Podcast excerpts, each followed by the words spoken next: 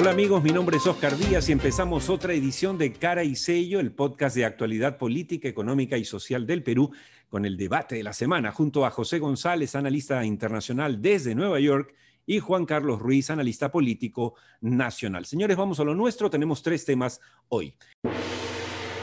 Empezamos con ¿Qué pasa con los peruanos? ¿Se automedican contra el COVID-19? ¿Solitos se toman su ivermectina y ahora vienen otros eh, remedios? ¿Se van a Chincha? ¿Hay colas en Chincha para tomar ivermectina? O sea, realmente la cosa es preocupante, pero lo más preocupante, queridos colegas, es que no solo está ocurriendo en el Perú, Juan Carlos.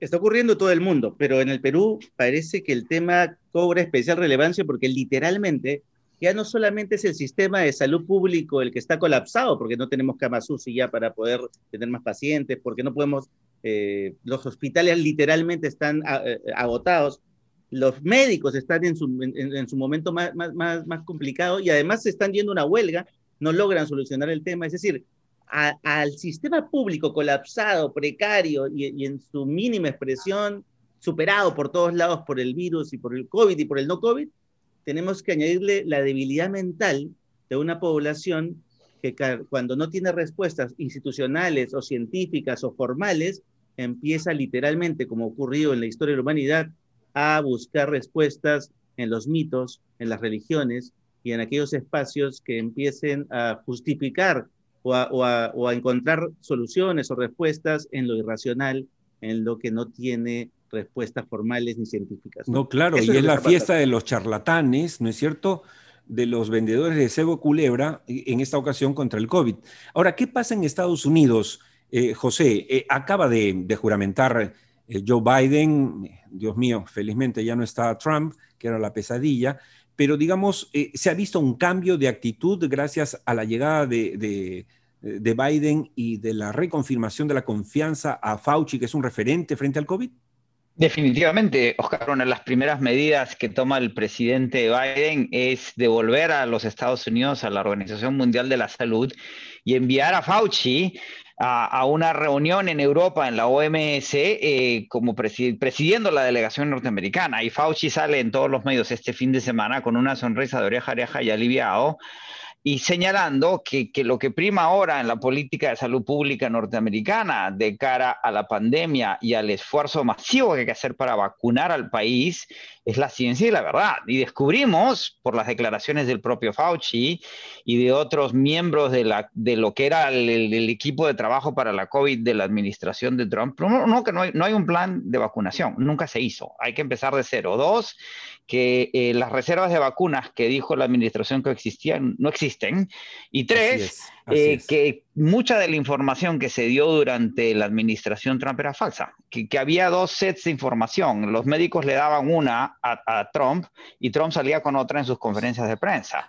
Eh, todo eso se está tratando de realinear. Ahora, en el marco global, importantísimo, Oscar, ver Israel. Israel anuncia que tiene vacunados al 40% de su población. Ya llegó al 40 en una semana, estaba en 25. Hoy día, el 40% de la población. Impresionante. Porque hay un acuerdo entre Pfizer e Israel, que hay una vacunación masiva, pero en contraparte, acuérdate, Israel es un país muy pequeño, son 6 millones de personas, si no me equivoco. Se convierten en su eh, mejor muestra, además. exactamente, tienen que, que sacar muestras de todo vacunado para demostrar la eficiencia de la vacuna y todo indica, los números que había hasta el fin de semana, que la eficiencia de la vacuna es la que se habían demostrado en las pruebas clínicas de nivel 3. Claro, Juan Carlos, acá lo que parece es que lo que hace Pfizer con Israel es lo que hacen estos charlatanes en, Chincha. En Chincha y... Es decir, están muestreando la ivermectina en Chincha a, costa de que esta gente pobre se muera. Pero exactamente, eso es lo más trágico. Estamos matando gente por inacción y el Estado no hace nada, Oscar. Eh, y el, otro problema, el otro problema, Juan Carlos y Oscar, es que ojalá hicieran una prueba clínica aprovechando que están usando la ivermectina masivamente. no están haciendo pruebas clínicas para demostrar que la ivermectina funciona o es un, es un mero placebo. Y lo que hay detrás son negocios evidentes de importación de ivermectina, que lo que quieren es venderlo y venderlo y simplemente a costa de la cantidad de gente que pueda morir, no importa. Y en, lo que, y en lo que hay reportes, Juan Carlos, de que el expresidente Vizcarra y tu ministra favorita estaban más o menos involucrados. Así parece. Bueno, mi ministra Así parece porque sigue, sigue defendiendo el candidato Vizcarra, sigue defendiendo a la ivermectina. Dice, ¿por qué dejan de darla? Increíble. Ya ni Zamora la defiende.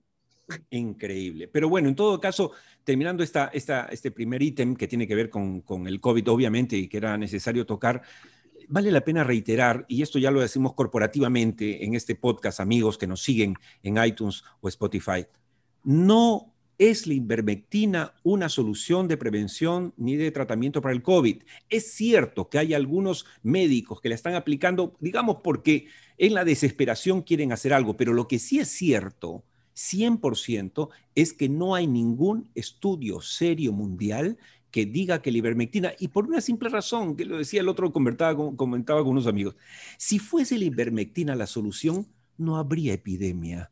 Todo, todo, Estados Unidos estaría tomando ivermectina. Israel no estaría vacunando a su gente, sino le estaría dando ivermectina. Por favor, dos dedos de frente. Vámonos y mucho cuidado, Oscar, sencillamente para terminar lo que decía Juan Carlos. Eh, la hidroxicloroquina que desapareció fue seguida por la ivermectina y ahora que se cuestiona la ivermectina ya se habla de la colchicina, que es una enfermedad contra la gota con efectos secundarios muy serios. Y Nicolás Maduro, presidente de Venezuela, anuncia que Venezuela acaba de encontrar la cura milagrosa en el carbativir. So, el ciclo no, se va, no se va a acabar. La frase, Oscar, corporativa que debemos dar a nuestros oyentes es, automedicarse es dañino para la salud. Y en este caso, mortal. Vamos al segundo tema.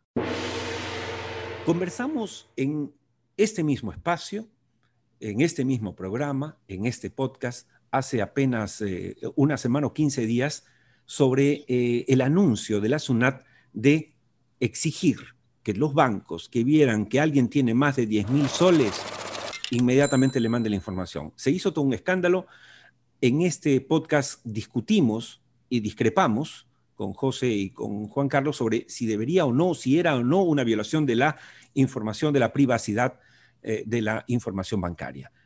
Eh, acaba de salir el ministro de Economía del Perú diciendo que la SUNAT retrocede, que no va a ser a partir de 10 mil soles, sino de 30 mil 800 soles. Primeros comentarios, Juan Carlos. Me parece oportuno e interesante que sea el mismo gobierno el que se autorregule y por más que esté pues esa decisión en la línea de un acuerdo internacional de la OCDE para poder eh, ser parte de ella, eh, que sea el gobierno el que tome conciencia de que la debilidad institucional que tenemos en el país puede, eh, puede, puede utilizar esa información de una manera no correcta. ¿no? Esto creo que es una buena noticia. Creo que Waldo Mendoza, mal que bien, controlando a Massetti y ahora autorregulando el tema de este controlismo sobre los ahorros de, y la información sobre el ahorro de la gente, creo que dos son señales interesantes acerca de que no está todo perdido en el país. Además, el ministro Mendoza está demostrando y está sorprendiendo gratamente que cuando tiene que poner pare a algo, lo hace, lo hace sin ambajes y lo hace con, personalidad y, de hecho con fundamentos, eso es bueno. Ahora, José, tú tenías la, duda y obviamente en nuestro debate anterior sobre este tema, un poco que te inclinabas a decir, señores, este, viene la transparencia y la información en el mundo y esto es parte del el acuerdo con la OECD, pero oh, lo que no dice el acuerdo es que eh, nos tengan que, eh, tengamos que mostrar nuestras cuentas eh, apenas ganemos 10 mil, ni 10 mil, ni 20 mil, ni 30 mil soles. O sea, esa es discrecional del gobierno.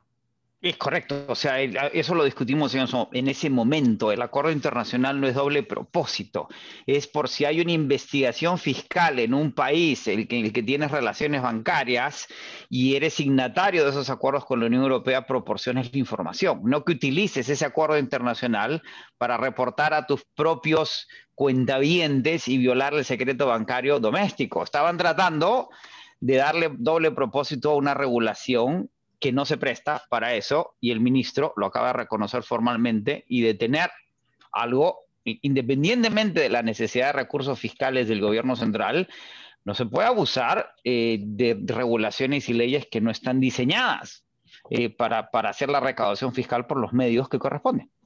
En buena cuenta vale la pena aclarar entonces que la transparencia en la que está comprometida el Perú, como todos los países del mundo, obviamente continúa. Lo que se ha evitado es el abuso de una figura que podría violar el secreto bancario. Nos vamos al tercer y último tema del podcast de esta semana. Eh, dos notas anecdóticas en lo político son ciertamente el hecho de que eh, el partido APP de César Acuña pues tenga una Burrier como candidata en Puno, a la cual no la, no la sacan del partido, sino le piden por favorcito si es que puede renunciar. De locos. Y lo segundo es que el favorito de las encuestas, Forsyth, nada menos que tiene tres multas de tránsito y una de ellas por haber conducido ebrio agárrense. Pero bueno, no nos detenemos en esas anécdotas, sino en el hecho de que empezó la rivalidad abierta, Juan Carlos, entre tus candidatas favoritas, no digo por elección, sino ante tu lectura, a quedar en la, a pasar a la segunda vuelta, Keiko Fujimori y Verónica Mendoza. Porque representan precisamente los discursos políticos o de comunicación política más orgánicos, es decir, no por casualidad los últimos 30 años ha sido el Fujimorismo y el antifujimorismo, que es lo que mejor representa Verónica Mendoza, eh, los dos discursos que han sido antagónicos y dicotómicos en cuanto a definir eh, el modelo económico, de crecimiento económico, de crítica al modelo, de inclusión social, y, este, y esta pugna y esta lucha es la que ha perdurado, digamos, los últimos 30 años. Y esta dicotomía, eh, dado que el centro político, el centro no logra tener una identidad, no logra tener un discurso, no logra tener propuestas concretas, permite que estos dos extremos nuevamente empiecen a tomar mayor presencia, que sean más concretos, que conecten mejor con la gente. Y aunque a veces espero equivocarme, creo que mi vaticinio de que esta segunda vuelta va a terminar enfrentando a Mendoza y a Fujimori, se, cada vez se puede hacer más realidad. Ahora, Juan Carlos, ¿tú crees que Forsyth y Guzmán se desinflan? 90 días para las elecciones, más o menos, ¿no? Un poquito más, poquito menos, tres meses. Se desinflan a ese nivel en, en, 30, 45 días, porque eso es lo que tiene que suceder, ¿verdad? Sí, pero mira, Forsyth todavía no logra articular un plan mínimo que se manifieste en propuestas concretas. No, no lo ves, no lo, a punta de, de redes que sociales. promesas mínimas, digamos para ser menos eh, ambiciosos. Promesas mínimas de campaña, no hay. Lo básico, Oscar, ¿no? Lo, más básico, Ni, siquiera, ni siquiera eso Ni populistas, tiene, no tiene ni, propuestas populistas, o sea, simplemente no hay propuestas. Y ojo, Guzmán tampoco la tiene, entonces ahorita yo no escucho algo muy articulado de parte de Guzmán.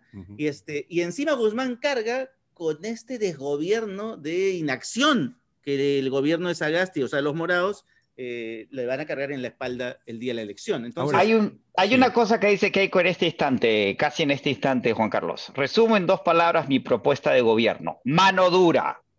¿Qué reflexión te despierta eso? Que representa justamente a la apuesta conservadora del país, ¿no?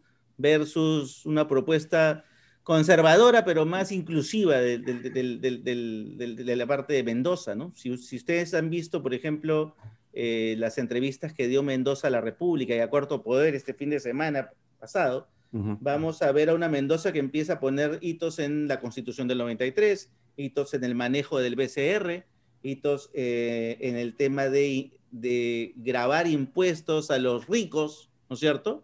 Ahora, ¿tú, crees, ¿tú crees, Juan Carlos, que, que Mendoza supere el antiprogre, esta cosa, el, el, el terruqueo? Yo, creo que puede lograrlo si es que se pone el polo blanco al, debido momento. Creo que lo está intentando.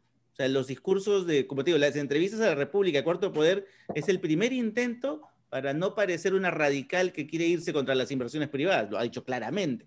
Este, Eso es un primer intento de ponerse el polo blanco y de hacer su hoja de ruta, que es lo que hizo Mala cuando logró ser presidente también, ¿no? Ahora, definitivamente, eh, José y amigos que nos están escuchando, en lo personal, yo creo que el terruqueo ya no funciona con Verónica, ya eso ya se ha tefloneado por ese lado.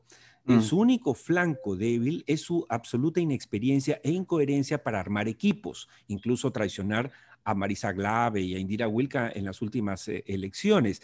Eh, y por ahí va, pero ciertamente y fríamente hablando como debe ser el análisis, Verónica tiene un discurso mucho más vendible, mucho más atractivo, incluso para los que no son de izquierda, que Keiko. ¿Por qué? Porque el discurso de Verónica sería más contestatario. Es decir, es más fácil vender la idea de eh, cambiemos de, ¿no es cierto?, de constitución porque la, constitución actual no funciona, entonces la, otra será mejor. Es un sueño.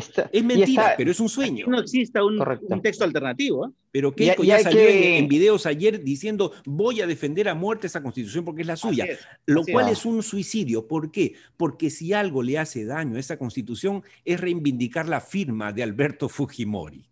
Y hay que poner las cosas en contexto, Oscar. Esa es como la pelea Biden-Trump, ¿no? El candidato de, la ley y el orden, que era Trump, de cara a un candidato inclusivo de reactivación post-COVID, de, mayor sensibilidad, que es lo que la gente está demandando. Y lo vemos en Chile, lo vemos en Bolivia, lo vemos probablemente en Colombia en la elección del próximo año, lo vemos en Europa. Eh, la tendencia global debería favorecer a Verónica.